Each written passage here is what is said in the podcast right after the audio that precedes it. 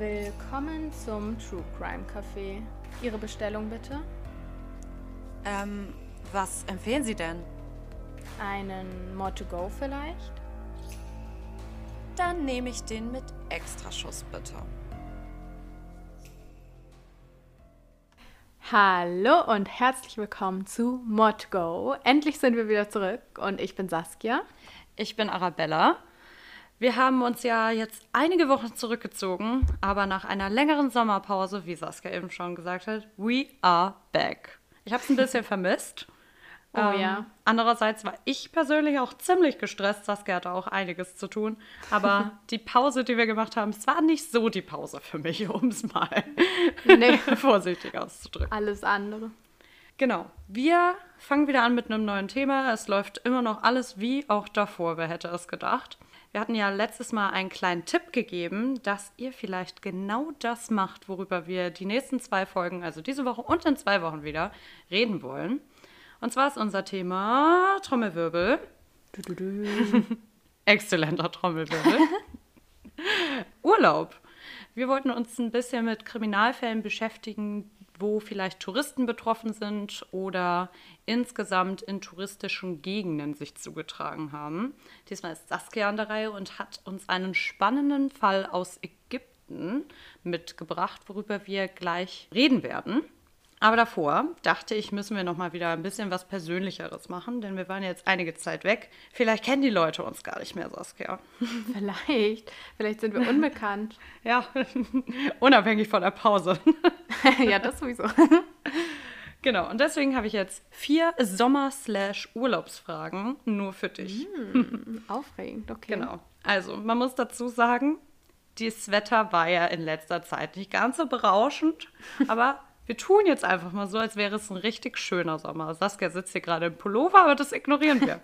Was ist dein Lieblingsgetränk an einem heißen Sommertag? Uh, also ich bin Eistee-Fan tatsächlich. Also Eiskaffee geht natürlich auch immer, da brauchen wir gar nicht drüber reden. Aber wenn es nur nicht das ist, dann Eistee. Und ich liebe ja zum Beispiel Matcha, also da habe ich nichts dagegen, so einen kleinen Matcha-Eistee zu trinken.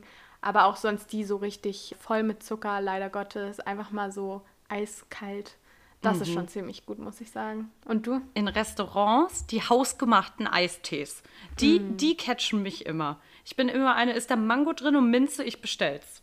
Oh ja. Oder auch so Limonaden. Ja, da bin ich, auch, bin ich auch ein sehr, sehr großer Fan. Kann mich da eigentlich nur anschließen. Nächste Frage.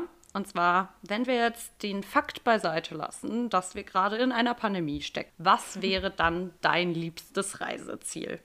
Also für dich wird es, glaube ich, nicht so spannend sein, weil das bei mir immer die gleiche Antwort ist. Und zwar Good Old England. Ich bin sehr verbunden einfach mit England und bin da eigentlich auch jedes Jahr einmal oder noch öfter. Und jetzt war ich halt schon die ganze Pandemie lang nicht in England und ich vermisse es sehr. Von daher wäre ich da sehr gerne wieder und kann es auch gar nicht erwarten. Wo wärst du am liebsten?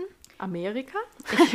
Ich muss tatsächlich sagen, ich habe mir gar nicht so viele Gedanken darüber gemacht, ich antworten würde. Aber jetzt so spontan gesprochen, finde ich die Kanarischen Inseln schon ziemlich nice. Aber das ist eher so Urlaub, Urlaub. Ich lege mich an den Strand und trinke Ja, meinen kleinen Sex on the Beach und lebe ein schönes Leben. Aber ansonsten glaube ich, ist es auch der Ort, wo ich demnächst hinreisen werde. Und zwar Italien. Ich freue mich schon ganz, ganz, ganz, ganz doll. Vielleicht wird man mich da in ein paar Monaten für längere Zeit antreffen. Möglicherweise gibt es dann auch Spezialfälle. Vielleicht. Mal schauen. Okay, dritte Frage und auch die vorletzte, denn wir wollen hier ja nicht Ewigkeiten nur über uns plauschen. Und zwar, was war jetzt in dieser Sommerpause dein liebster Moment? Ui, ähm, doch tatsächlich äh, hatten wir ja ein paar gute sonnige Tage, auch wenn sie selten waren, aber es gab sie.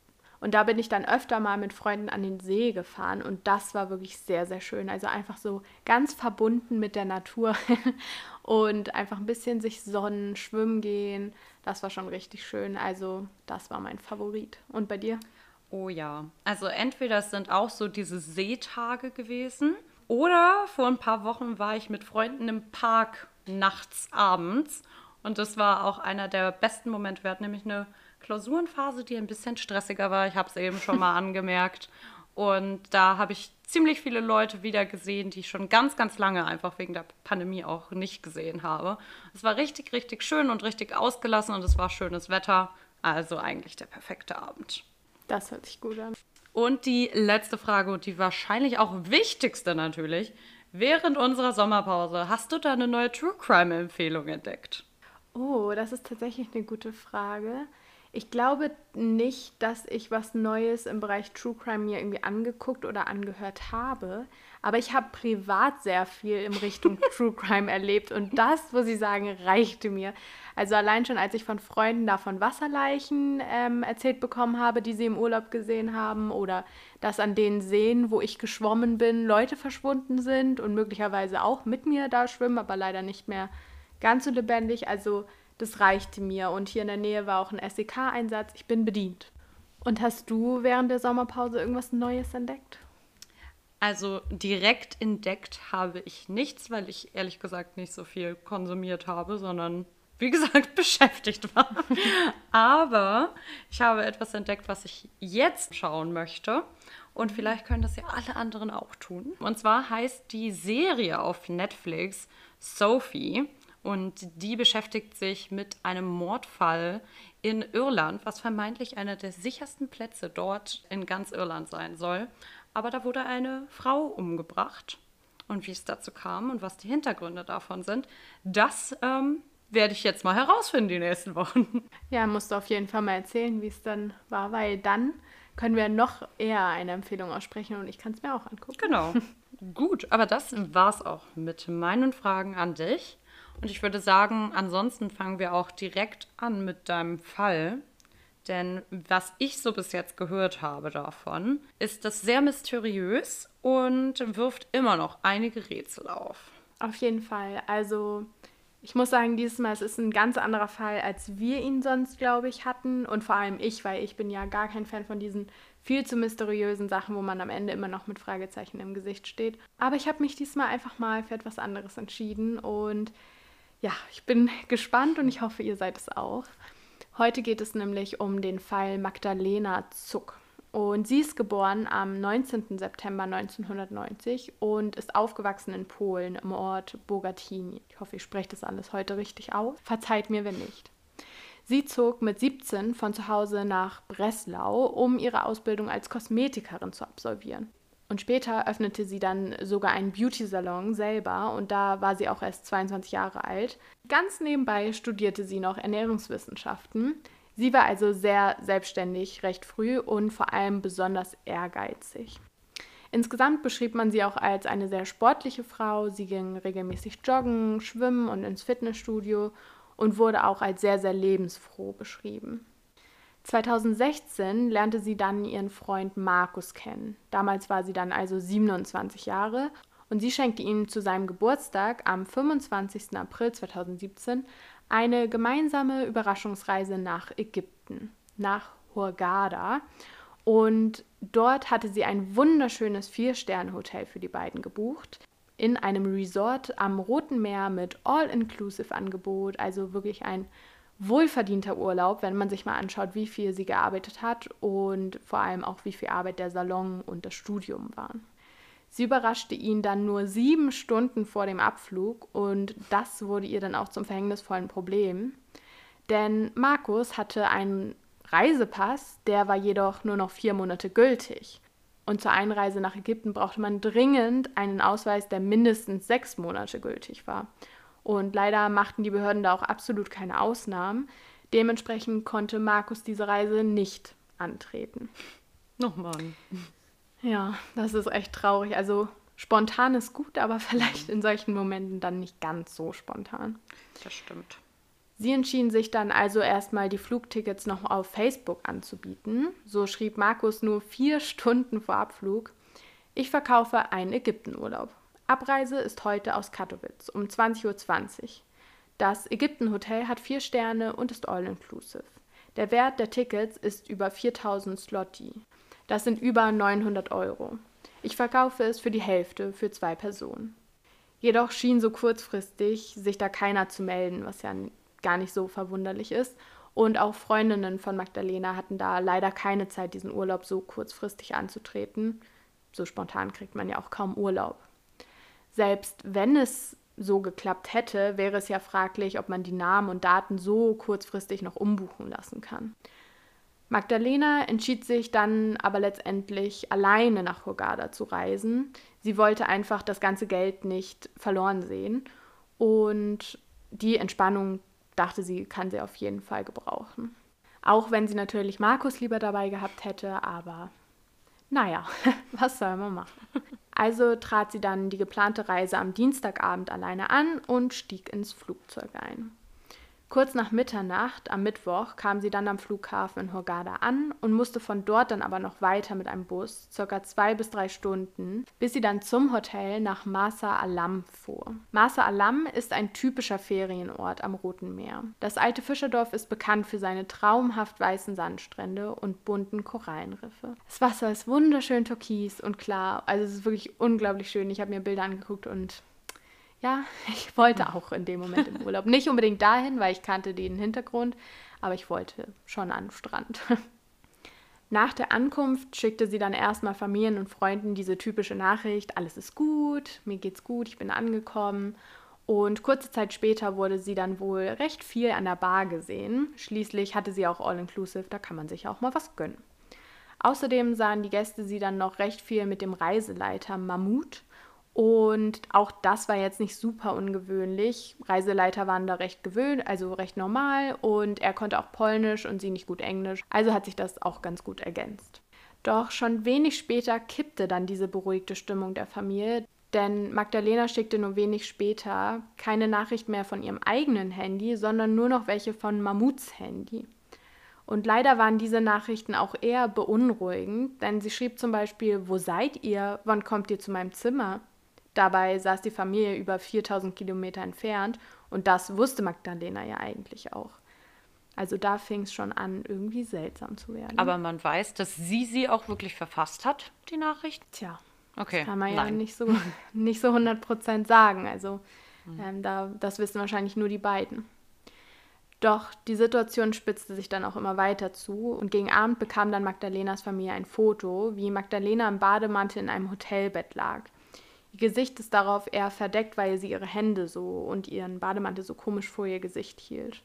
Und auch diese Nachricht kam wieder vom Handy des Reiseleiters Mammut. Am nächsten Morgen fanden Hotelgäste Magdalena dann auf dem Boden gekauert vor der Tür ihres offenen Hotelzimmers liegen, wieder oder möglicherweise immer noch bekleidet mit diesem weißen Hotelbademantel. Und natürlich waren die Hotelgäste direkt alarmiert bei diesem Anblick der jungen Frau und gaben auch den Hotelmitarbeitern recht schnell Bescheid.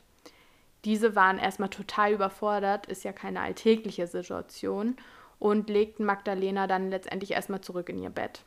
Und tatsächlich gibt es auch von diesem Moment eine Videoaufnahme, also wie sie auf diesem Boden so kauert vor ihrem Hotelzimmer. Und das sieht schon also wirklich komisch aus. Die reagiert überhaupt nicht. Wie so ein kleiner Igel ist sie da eingerollt das ist schon echt seltsam. So verhält sich eigentlich keine erwachsene Frau. Als Magdalena dann wieder ein bisschen mehr zu sich kam, rief sie erstmal ihre Schwester an. Das auch dann wieder von ihrem eigenen Handy scheinbar.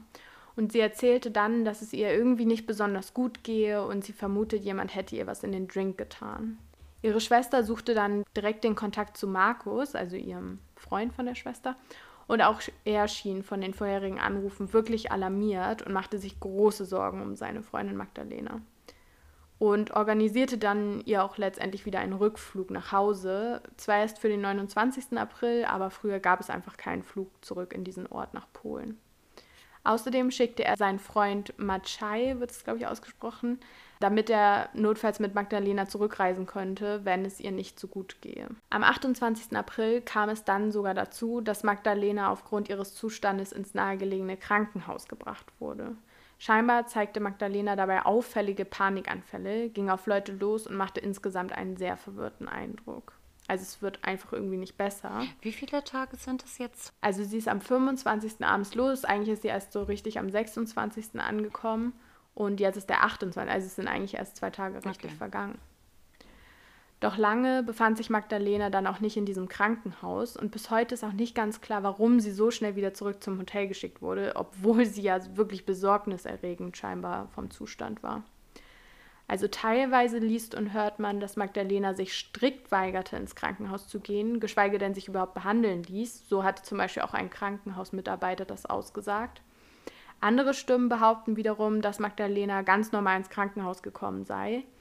Es gibt auch davon eigentlich Kameraaufnahmen, also wie sie ganz normal durch die Gänge oder ein bisschen hat sie geschwankt, aber recht normal durch die Gänge gegangen ist, ohne jetzt auf andere loszugehen. Jedoch sah sich das Personal dann scheinbar vor Ort nicht zuständig für Magdalena, denn sie litt ja eher an psychischen als an physischen Problemen und das würde man dort nicht behandeln.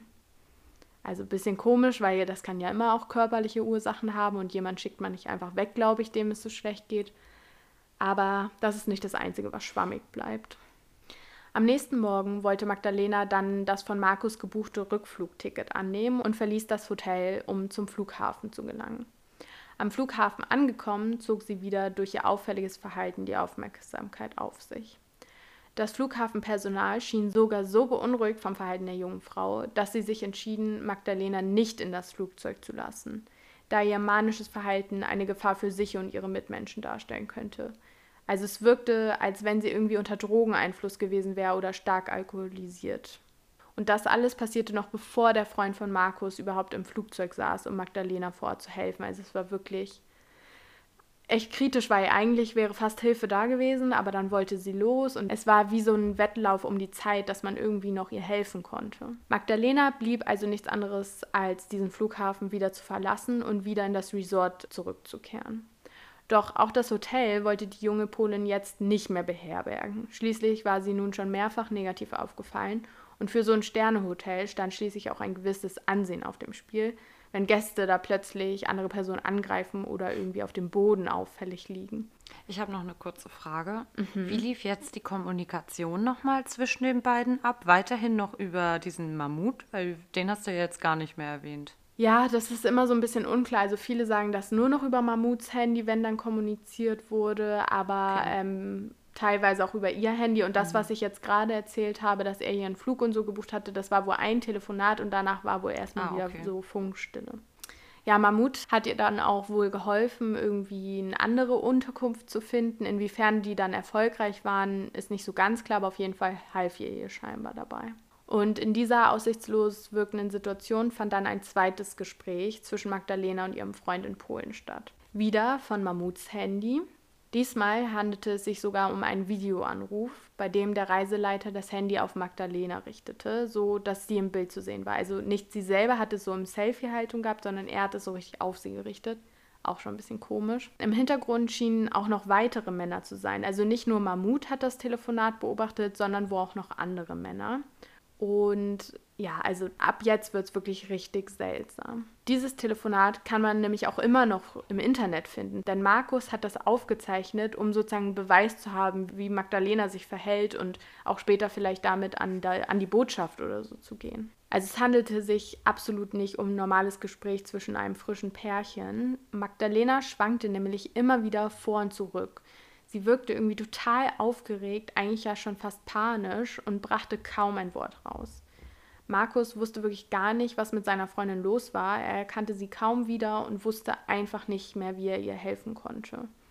Immer wieder fragte er sie, was sei los und sie könne ihm alles sagen und er, sie können ihm vertrauen und er würde sie zurück nach Hause bringen und beschützen und er wirklich, er wiederholte es immer und immer und immer wieder. Also das war schon fast seltsam, wie oft er das immer wieder gesagt hat. Andererseits antwortete Magdalena einfach nicht wirklich. Also sie hat immer wieder eher verwirrt durch die Gegend geguckt und wie gesagt so geschwankt und kaum Wort rausgebracht. Sie sagte dann aber irgendwann, dass da ganz andere Tricks benutzt werden würden und sie könnte irgendwie nicht reden und sie würde nie wieder von hier wegkommen. Und das ist jetzt auch so ein bisschen, manchmal wird es so verstanden, manchmal nicht. Manche Menschen hören nämlich in diesem Telefonat heraus, dass Magdalena ganz leise irgendwann durch die Zähne sagt, dass sie vergewaltigt wurde. Und Markus fragte sie dann auch immer wieder, wie gesagt, was ist passiert und wer hätte ihr sowas angetan. Doch Magdalena wippte weiterhin irgendwie nur hin und her und irgendwann sagte sie aber den Buchstaben M. Ja, und direkt danach hörte man dann Männerstimmen im Hintergrund, bis kurz Zeit später das Telefonat beendet wurde. Wenig später landete Magdalena dann wieder im Krankenhaus und in den Aufnahmen der Überwachungskameras sah man dieses Mal sogar tatsächlich, wie sie Personen im Krankenhaus angriff. Auch diese Aufnahmen findet man immer noch im Internet und sie sieht absolut panisch aus. Also sie wehrt sich, sie schreit, sie hält sich irgendwie an den Gardinen oder an diesen Rollos dort fest und reißt sie auch teilweise fast ab. Also es sieht wirklich ganz gruselig aus. Dabei versuchten dann sowohl Krankenhauspersonal als auch unbekannte Männer, also man kann in dem Moment nicht so richtig identifizieren, wer Personal ist, wer nicht, ähm, sie festzuhalten und sie drückten sie dann sogar zu Boden. Unglücklicherweise oder womöglich auch absichtlich stellte sich dann einer der Männer direkt so vor die Kamera, dass man Magdalena kaum mehr sehen konnte und schaute dann auch auffällig im Gang hin und her, als wenn er irgendwie schaut, dass man die nicht beobachtet. Also ganz befremdlich, was man da sieht, meiner Meinung nach. Und irgendwie hat man ein mulmiges Gefühl, wenn man sich das anschaut, weil das ist weder normales Verhalten von einer jungen Frau, die sonst nicht auffällig war, noch von Krankenhauspersonal. Also so, glaube ich, behandelt man Patienten nicht. Diese Situation eskalierte dann irgendwann so sehr, dass man sie auf ein Zimmer brachte und sie dort sogar am Bett fixierte. Und ja, dann jetzt wird es echt kritisch, denn unter dem Vorwand auf Toilette zu müssen, band man Magdalena kurz ab. Und in diesem Moment begann sie dann die Pflegerin oder die Krankenschwester anzugreifen und rannte dann los zum offenen Fenster, um sich dann rauszustürzen oder rauszuspringen. Man weiß es nicht genau, es ist halt auch nur die Aussage von der Krankenhausmitarbeiterin, man hat keine Beweise direkt wie es abgelaufen ist. Ja, und dann stürzte sie nämlich auf eine Steintreppe aus dem zweiten Stock und landete auf ihrer linken Seite, was vielleicht auch eher dagegen spricht, dass sie gezielt runtergesprungen ist, weil ich weiß nicht, ob man da nicht vielleicht eher versuchen würde, auf den Beinen zu landen. Sie ähm, überlebte dann erstmal tatsächlich und wurde in ein 300 Kilometer entferntes Krankenhaus gebracht, denn auf solch schwere Verletzungen war man in dem alten Krankenhaus scheinbar nicht vorbereitet. Dort versuchte man dann alles, um ihr Leben zu retten, jedoch erlag sie ihren Verletzungen nur wenig später. Am Sonntagmorgen war das dann. Kurze Zeit später traf dann auch endlich der Freund von Markus ein, doch im Krankenhaus erfuhr er dann halt, dass er leider zu spät gekommen war. Der hat gefühlt aber auch Tage gebraucht für seine Reise oder haben die da erst so spät einen Flug bekommen? Ja, man hat halt erst abends am 29. schon mal einen Flug bekommen. Ah, okay. Ja, und dann braucht man ja auch eine Weile und vom Flughafen brauchst du ja auch nochmal zwei, drei Stunden und ja, es war halt, das Krankenhaus war ja nochmal mhm. außerhalb. Mhm das hat dann wohl schon so seine Zeit gedauert. Ja, und in Ägypten gab es dann das offizielle Statement, dass es sich bei dem Sprung aus dem Fenster tatsächlich um einen Selbstmord handelte. Und ihre Eltern und Freunde dementierten das dann direkt, denn sie wussten überhaupt nichts von psychischen Problemen und Magdalena hatte sich ja vorher auch auffällig verhalten und ein Selbstmord konnten sie dann für sich auf jeden Fall ausschließen. Die dachten, da wäre auf jeden Fall irgendwas anderes Grund gewesen und dachten eher an einen Mord. So, und die Ereignisse um Magdalenas Tod waren ja wirklich so rätselhaft, dass verschiedenste Theorien dann für ihr merkwürdiges Verhalten aufgestellt wurden. Unter anderem wurde dann ein bekannter polnischer Privatdetektiv, Rutkowski, glaube ich heißt er, eingeschaltet. Zwar vermutete er dann zu Beginn, dass die junge Frau unter Einfluss von Betäubungsmitteln Opfer einer Massenvergewaltigung geworden sei, doch wenig später distanzierte er sich dann wiederum von dieser Aussage, da er sowas überhaupt gar nicht belegen konnte. Also er hat das irgendwie einfach angenommen aufgrund der Erzählung und was er so mitbekommen hat, aber Belege gab es nicht wirklich. Dann fand auch noch eine Autopsie in Ägypten statt, jedoch dauerte es wirklich, also tatsächlich Jahre, bis diese dann in Polen angekommen ist und die Ermittler sich das anschauen konnten. Und dort fehlten dann auch Teile, und zwar wirklich wichtige Teile der Autopsie, denn zum Beispiel der toxikologische Bericht war nicht dabei, sodass man ja überhaupt nicht sehen konnte, ob sie unter Drogeneinfluss war. Und das war ja gerade so wichtig. Also da ist wirklich so viel schiefgelaufen. Und man fragt sich auch immer, ist das jetzt ein Zufall, was ich eher nicht glaube, oder will da irgendjemand was vertuschen?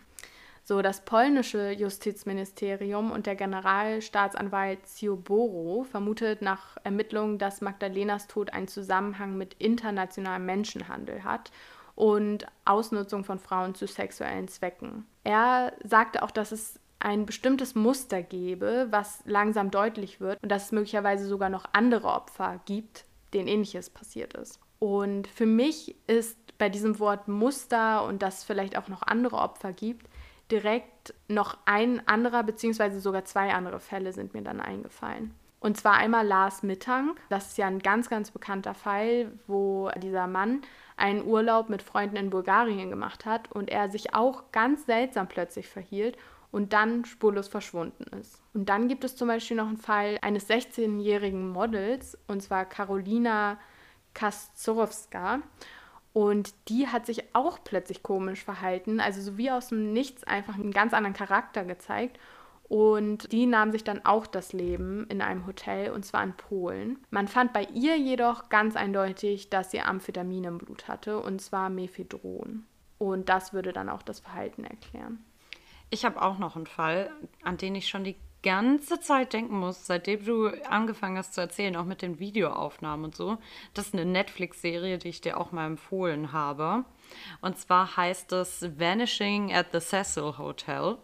Mhm. Das ähm, ist halt so ein Hotel in LA, wo eine junge Frau, die ist so in unserem Alter, dort Urlaub macht und dann verschwindet sie und wird ein wenig später in den Wassertanks oben gefunden. Und das war auch das Trinkwasser der Leute, die dort in dem Zeitraum dann gewohnt haben. Ich will nicht weiter die Umstände von dem Ganzen spoilern. Wenn euch das interessiert, dann guckt es euch gerne an. Aber da muss ich auch die ganze Zeit daran mhm. denken. Da gibt es auch so voll viele Aufnahmen von ihr, zum Beispiel im Fahrstuhl wo sie sich ganz komisch verhält und wo auch teilweise man das Gefühl hat, dass geschnitten wurde während der Aufnahme. Mhm. Und sowas, da musste ich auch die ganze Zeit richtig doll dran denken, weil sie sich auch so komisch verhalten hat, als würde ja. sie irgendwie verfolgt werden von jemandem, den man halt nicht in den Aufnahmen sieht. Ja, das ist halt immer wieder dieses gleiche Muster. Also der hat da schon recht, dass das sehr auffällig langsam wird. Und ich habe auch sehr oft von diesem Hotel gehört und von ihrem Fall und habe auch die Aufnahmen gesehen und ich habe mich so zurückerinnert gefühlt an diesen Fall. Also ich kann es irgendwie nicht verstehen. Und ja, auch im Fall von Magdalena könnten halt genau diese Art von Drogen zu Einsatz gekommen sein. Ihr Verhalten würde es laut dem polnischen Psychiater Wozniak zumindest erklären. Und da möchte Arabella jetzt vielleicht auch noch was Kleines zu dem Thema Drogen sagen, beziehungsweise Amphetamin. Und vielleicht sehen wir ja dann Parallelen zu ihrem Verhalten. Ich kann es jetzt schon mal sagen, ich sehe da Parallelen. Genau. Also ich habe mich jetzt insgesamt einfach mit Amphetamin beschäftigt, dadurch, dass wir ja nicht wissen, ob sie Mephedron oder vielleicht was anderes oder überhaupt Drogen bekommen hat. Aber vielleicht können wir jetzt nochmal über die Wirkung ein bisschen reden und dann schauen, ob die Symptome dann übereinstimmen. Insgesamt glaube ich, sagt jedem das Wort Amphetamine irgendwas. Das ist ja eine ziemlich bekannte Partydroge. Und je nachdem, in welcher Dosis und auch wie man das Ganze nimmt, also ob man das jetzt durch die Nase schnupft oder sich irgendwie ähm, IV oder oral appliziert, kann das nochmal sich anders halt auswirken. Aber insgesamt hat es zwischen ein bis fünf Stunden Wirkung. Also in ihrem Fall hätte sie es dann schon häufiger einnehmen oder verabreicht bekommen müssen. Und was machen Amphetamine jetzt insgesamt? Sie führen zu einer verstärkten Ausschüttung von zwei Transmittern in unserem Körper, nämlich Noradrenalin und Dopamin. Und das sind zwei wichtige Transmitter für den Sympathikus. Und der Sympathikus, das ist so etwas in unserem Körper, das ist für das Fight-or-Flight-System zuständig. Also alles, was Flucht und Angriff aktiviert in uns, zum Beispiel den Puls hochtreiben oder dass wir weniger Hunger haben. Solche Sachen sind einfach vom Sympathikus reguliert. Also wird der hochgefahren. Dementsprechend kann man sich jetzt auch alle Wirkungen von Amphetamin daran so ein bisschen herleiten. Man hat eine erhöhte Risikobereitschaft und eine Leistungssteigerung, einfach weil so der Überlebensinstinkt in einem aktiviert wird. Zum Beispiel aus dem Krankenhaus ähm, Fenster springen, um irgendwie zu flüchten, möglicherweise. Ganz genau. Man hat eine herabgesetzte Ermüdbarkeitsschwelle, also oft sind die Leute dann auch schlaflos. Das dann auch im Bezug auf die Partydroge nochmal interessant, weil das nehmen ja auch Leute, damit sie nicht müde werden und dann können die so tagelang durchfeiern. Und ich weiß nicht, wie viel Schlaf sie da bekommen hat, aber das wirkte ja auch nicht ganz gesund, wie es ihr dann in den letzten Tagen auf jeden Fall ging. Und das kann natürlich auch durch Schlafmangel induziert sein. Und ansonsten hat man keinen Appetit mehr, man ist insgesamt unruhig, hat ein herabgesetztes Schmerzempfinden und danach kann es so ein bisschen in zwei Richtungen gehen. Zum einen beschreiben die Leute, dass sie ziemlich euphorisch sind. Sie haben erstmal ein richtiges High und alles ist toll. Aber dann kann es auch schnell, je nachdem auch welche Dosis man verabreicht bekommen hat, in eine ganz andere Richtung gehen, dass die Leute anfangen zu halluzinieren, irgendwelche Wahnvorstellungen haben, ganz starke irrationale Angst empfinden, wenn man das von außen betrachtet oder dann halt auch so aggressives und risikoreiches Verhalten an den Tag legen, was man ja alles eigentlich bei Magdalena beobachten konnte. Genau, also es ist ziemlich unspezifisch, aber auf jeden Fall diese, diese Leitsymptome der Risikobereitschaft und auch vielleicht, dass sie halluziniert hat, das passt ja auf jeden Fall. Ja, und sie wurde ja auch öfter als manisch beschrieben. Das mhm. würde ja auch auf jeden Fall passen. Ja. Also unter dem Einfluss ist man auf jeden Fall nicht mehr so ganz man selbst. Ja, und was ich auch gelesen hatte zwischendurch, dass man diese gar nicht so lange nachweisen kann. Das heißt, wenn sie dann zum Beispiel am letzten Tag keine mehr bekommen hat oder zwei Tage zuvor, dann ist das vielleicht auch gar nicht mehr so leicht nachzuweisen. So, und jetzt stellt sich natürlich abschließend noch die Frage, wer war es? Und das kann ich leider jetzt schon vorwegnehmen, dass ich das nicht abschließend beantworten kann. Aber vor allem verdächtig ist Mahmoud, denn es wird zum Beispiel vermutet, dass er ihr zu Beginn direkt einen Drogencocktail untergemischt hätte. Also das hat sie auch mehr oder weniger ihrer Schwester so erzählt. Zwar nicht, wer es war, aber dass sie vielleicht was im Drink hatte. Und dass danach möglicherweise sogar eine Massenvergewaltigung stattgefunden hat, was ja wiederum ihren Handyanruf mit ihrem Freund erklären würde, wo sie eine Vergewaltigung womöglich erwähnt hat. Und die Drogen, die sie bekommen hat, würden dann wiederum die Psychosen erklären, die sie ja scheinbar hatte, sonst hätte sie sich sicherlich nicht so verhalten. Und was außerdem noch auffällig ist, ist halt, dass er ihr Handy scheinbar weggenommen hat und sie nur noch seins benutzen durfte oder wie auch immer es dazu gekommen ist. Auf jeden Fall war sie auch im engen Kontakt die ganze Zeit mit ihm. Sein Name ist ja wirklich oft gefallen. Ja, das Telefonat mit der Schwester und dem Freund, was immer wirklich merkwürdig war und diese anderen Nachrichten, die die Familie erhalten hat Außerdem würde man ja eigentlich sie in Ruhe mit ihrem Freund telefonieren lassen, aber auch das hat er überwacht. Der Hinweis mit dem M von Magdalena würde ja auch auf seinen Namen zutreffen.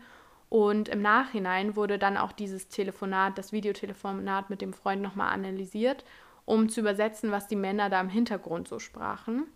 Und was man raushörte, war wohl ein sehr vulgäres Gespräch, was auch frauenfeindlich war. Das beweist zwar jetzt nichts, aber es würde ja die Theorie eher unterstützen, als sie zu entkräftigen.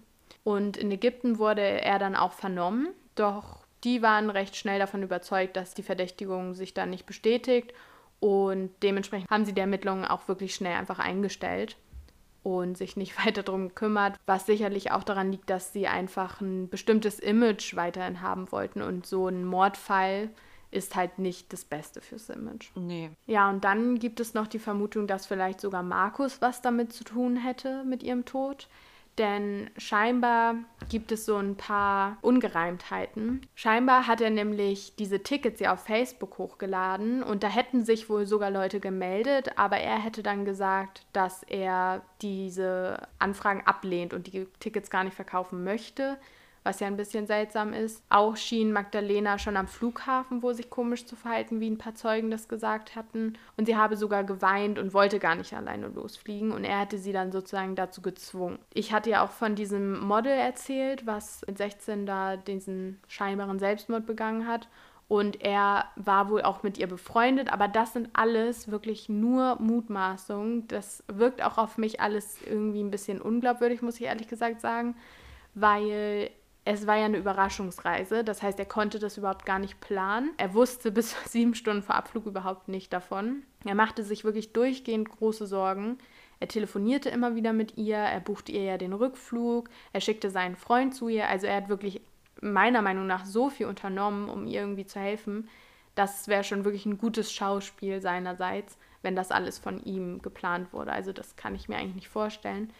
Ja, und so bleibt leider der Fall irgendwie mit offenem Ende, mit einem, finde ich, sehr verdächtigen, und zwar Mammut. Aber ob da noch neue Infos bei rumkommen, wage ich zu bezweifeln, denn wenn Ägypten da zumacht und die Ermittlung beendet hat, weiß ich nicht, ob da wirklich noch was rauszukriegen ist. Boah, ich finde es irgendwie richtig frustrierend, weil ich habe noch ziemlich viele Fragen, die ich gerne Mammut stellen würde eigentlich. Mhm. Und so irgendwie Ansatzpunkte, wo ich denke, dass die nicht verfolgt wurden, wie zum ja. Beispiel der toxikologische Bericht. Also ich finde, es sind einfach so wichtige Dinge, die da halt irgendwie nicht hinterfragt wurden teilweise. Und deswegen finde ich es richtig frustrierend einfach. Ich verstehe jetzt, mhm. warum du Cold Cases doof findest. Ja, danke. Ja, also ich bin auch gespannt, ob diese Ergebnisse überhaupt noch kommen, weil scheinbar hält Ägypten die halt irgendwie zurück, aber es gibt mhm. vielleicht noch die Möglichkeit, dadurch was herauszufinden.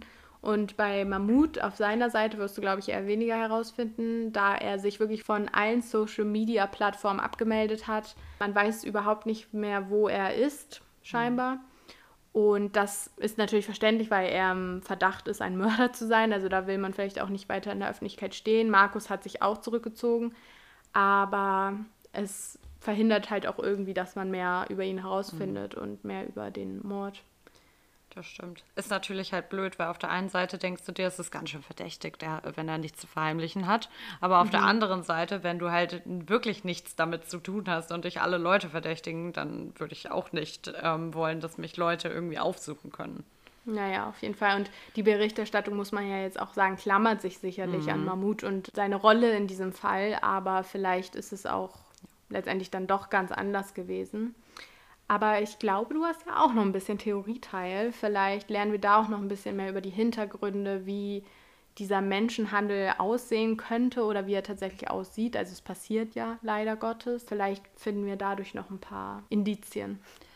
Ja, genau. Wie du schon gesagt hast, habe ich mich noch ein bisschen mit Menschenhandel befasst, was natürlich auch nur eine der vielen Theorien ist, was Magdalenas Fall angeht. Aber trotzdem finden wir, dass es ein sehr wichtiges und interessantes Thema ist und deswegen habe ich da jetzt noch mal ein paar Infos zu.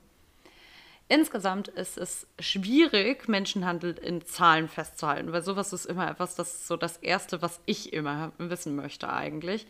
Einfach weil es ein riesengroßes Dunkelfeld dort gibt. Also es gibt wirklich so viele Menschen, die täglich weltweit einfach verkauft werden aber dadurch, dass es auch vieles mit Banden und der Mafia zu tun hat, deswegen kann man das alles leider gar nicht zurückverfolgen.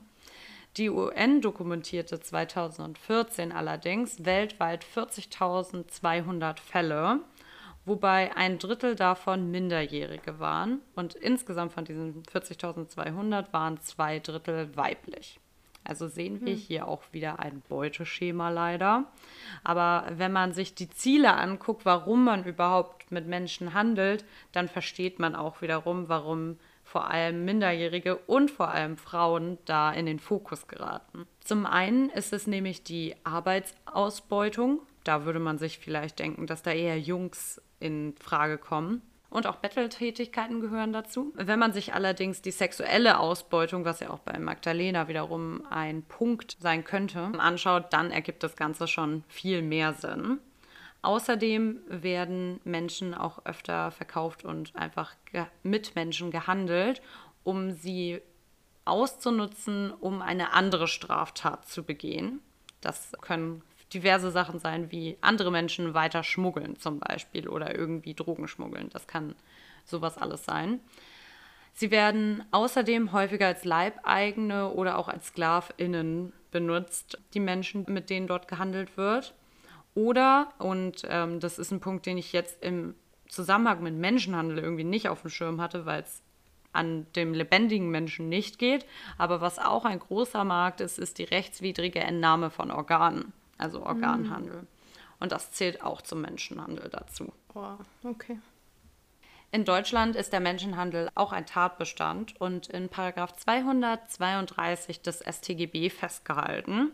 Deswegen dachte ich, bevor wir einmal den Blick auf Ägypten richten, können wir noch mal schauen, wie es bei uns tatsächlich gehandhabt wird. Menschen droht nämlich eine Freiheitsstrafe von sechs Monaten bis zu fünf Jahren, wenn eine andere Person unter Ausnutzung einer wirtschaftlichen Zwangslage oder ihrer Hilflosigkeit dazu gezwungen wird, einer dieser bereits genannten Ziele, also ob das jetzt die sexuelle Ausbeutung ist oder die Arbeit, zu erreichen. Und dabei wird dann auch festgehalten, dass damit der Aufenthalt in einem fremden Land in Verbindung steht. Würde jetzt zum Beispiel auch dann, wenn Magdalena aus Deutschland kommen würde, greifen oder die andere Person unter 21 Jahren alt ist. Dann gibt es noch einen zweiten Absatz, nämlich mit einer Freiheitsstrafe von sechs Monaten bis zu zehn Jahren wird wiederum bestraft, wenn dabei auch noch Gewalt angewendet wird oder angedroht, beziehungsweise das Opfer dabei entführt wurde. Und darüber hinaus ist noch strafverschärfend, wenn das Opfer unter 18 Jahren alt war und er oder sie schwer missbraucht wurde oder der Täter im Rahmen einer Bande oder in einem kommerziellen Zweck gehandelt hat. Also das ist ja etwas, was, wie gesagt, sehr, sehr häufig vorkommt, dass Leute da irgendwie tatsächlich Geld mitmachen, was ich sehr, sehr traurig finde. Und weil ja Saskias Fall wiederum nicht in Deutschland sich abgespielt hat, wollte ich eigentlich noch ein paar genauere Infos zum Menschenhandel in Ägypten heraussuchen. Das hat sich allerdings gar nicht so leicht herausgestellt, muss man sagen. Also es ist ein Thema dort, das weiß man auch, aber so genauere Infos darüber zu finden, war tatsächlich ziemlich schwierig. Wobei man ja auch wieder sagen muss, wenn es so ein bekanntes Thema wäre, dass dann der Fall vermutlich schon aufgeklärt worden wäre. Ja, und das ist ja auch auf jeden Fall, wie du schon gesagt hast, ein Thema, was eigentlich verschwiegen wird. Von daher ist es natürlich nicht leicht, da Sachen zu finden. Ja, genau. Was ich allerdings insgesamt zum Menschenhandel in Ägypten finden konnte, gibt uns vielleicht einen kleinen Einblick, warum der Handel von anderen Menschen dort überhaupt ein Problem darstellen könnte, sodass es überhaupt den Markt dafür gibt, der den Tathergang in diesem Fall dann ermöglichte. Also etwa ein Drittel der Menschen in Ägypten leben unterhalb der Armutsgrenze und können darum nur sehr limitiert Angebote von Bildung oder auch Wirtschaft in Anspruch nehmen. Und infolgedessen sehen sich Eltern manchmal gezwungen, ihre eigenen Kinder zu verkaufen, um dann die restliche Familie ernähren zu können. Und diese Kinder werden dann häufig im Sextourismus eingesetzt, welcher vor allem in Kairo oder auch in der Stadt Alexandria stattfindet, aber eigentlich überall an touristischen Orten. Also dementsprechend, wenn es den Markt schon mal dafür gibt, einfach weil man die Leute vor Ort so ausnutzt, dann ist es ja naheliegend, sich dann auch ein bisschen anderweitig umzugucken, ob man vielleicht noch anders irgendwie Geld machen kann. Es lässt sich also auch hier direkt erahnen, wer besonders häufig zum Opfer von Menschenhandel in Ägypten wird. Nämlich auch hier sind besonders Mädchen und Frauen betroffen und werden dann oft zwangsprostituiert oder als Sexsklavinnen eingesperrt. Sexuelle Gewalt ist insgesamt auch schon wegen der politischen Situation in Ägypten ein wirkliches Problem. Es gab ja in den letzten Jahrzehnten ziemlich viele politische Unruhen. Da möchte ich gar nicht genauer drauf eingehen, weil wir kein politischer Podcast sind. Aber ich denke, das haben alle in irgendeinem Umfang mitbekommen. Und ähm, aufgrund dieser Unruhen fehlte teilweise auch einfach die Regulation von solchen sexualen Strafdelikten.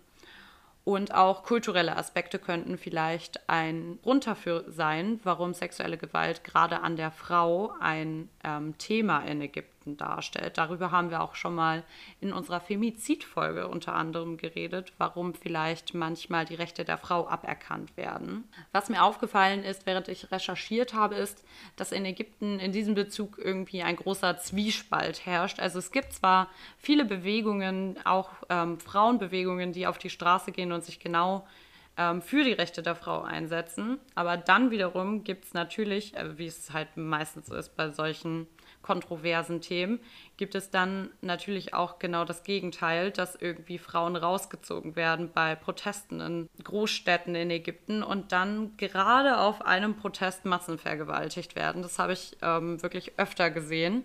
Es gab auch eine ziemlich bekannte Journalistin aus Amerika, die von dem Team während eines Berichts, also während einer Reportage, getrennt wurde und dann massenvergewaltigt wurde. So übel, ey. Mhm. Das ist wirklich unfassbar. Ja, und all diese Komponenten spielen vermutlich eine Rolle, warum Menschenhandel in Ägypten überhaupt stattfindet. Also von Armut und finanziellen Nöten über politische Ungewissheit bis hin zu einem insgesamt frauenfeindlichen Menschenbild, die, ja, wie gesagt, am häufigsten Opfer werden. Und außerdem habe ich oft gelesen, dass der Tourismus den Menschenhandel in vielerlei Hinsicht überhaupt erst möglich macht und da, glaube ich, können wir uns auch wieder ein bisschen wiederfinden, was den Fall betrifft. Denn Hotels, wo regelmäßig die Gäste wechseln, keine genauen Fragen gestellt werden, was man hier überhaupt macht und warum man gerade hier ist, also man insgesamt einfach anonym sein kann, sind ja eigentlich der perfekte Ort, um zumindest kurzfristig Menschen, die verkauft werden sollen, unterzubringen. Und jetzt nochmal auf die Prostitution bezogen, ist da auch direkt der zweite Faktor.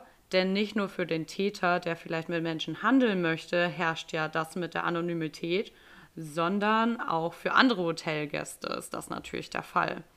Und dementsprechend gibt es nicht unbedingt in Ägypten, aber gerade in Asien auch viele richtige Sextourismus-Hochburgen, wo Leute extra hinfahren, nur um in ein Bordell zu gehen. Genau, und das nutzen die Täter wiederum dann natürlich aus.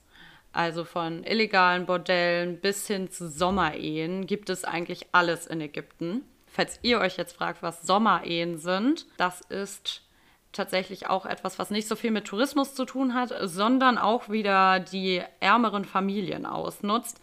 Da werden dann nämlich die ältesten oder die jüngsten, also auf jeden Fall weibliche Kinder aus einer Familie werden verkauft an Leute aus dem Ausland. Dann wird geheiratet, sie kriegen das Ehegeld für diese Hochzeit und dann darf ein Sommer lang alles mit dem Kind angestellt werden. Ja. So schlimm. Die TäterInnen können also an einem Ort, auch wenn sich das jetzt makaber anhört, zwei Fliegen mit einer Klappe schlagen und ihre Opfer nicht nur unterbringen, sondern auch wortwörtlich an den Mann. Was jetzt genau bei Magdalena vorgefallen ist, wissen wir ja offensichtlich nicht und werden es vermutlich auch nie wissen. Aber ich könnte mir sehr gut vorstellen, dass sie vielleicht einfach an die falschen Leute geraten ist und zur falschen Zeit am falschen Ort war und vielleicht tatsächlich dann so ein paar Menschenhändlern in die Arme gelaufen ist. Ob es jetzt Mammut war oder jemand anderes, das ist ja nochmal eine ganz andere Geschichte. Aber dass sie Opfer von diesem Sextourismus wurde, das könnte ich mir schon gut vorstellen. Ja, ich denke auch, dass das die wahrscheinlichste Theorie eigentlich ist. Und als ich diese ganzen Videos auf YouTube gesehen habe, von ihr zum Beispiel, habe ich halt auch viele Kommentare gelesen, um einfach mal zu schauen, so wie ist der Eindruck von diesem Fall.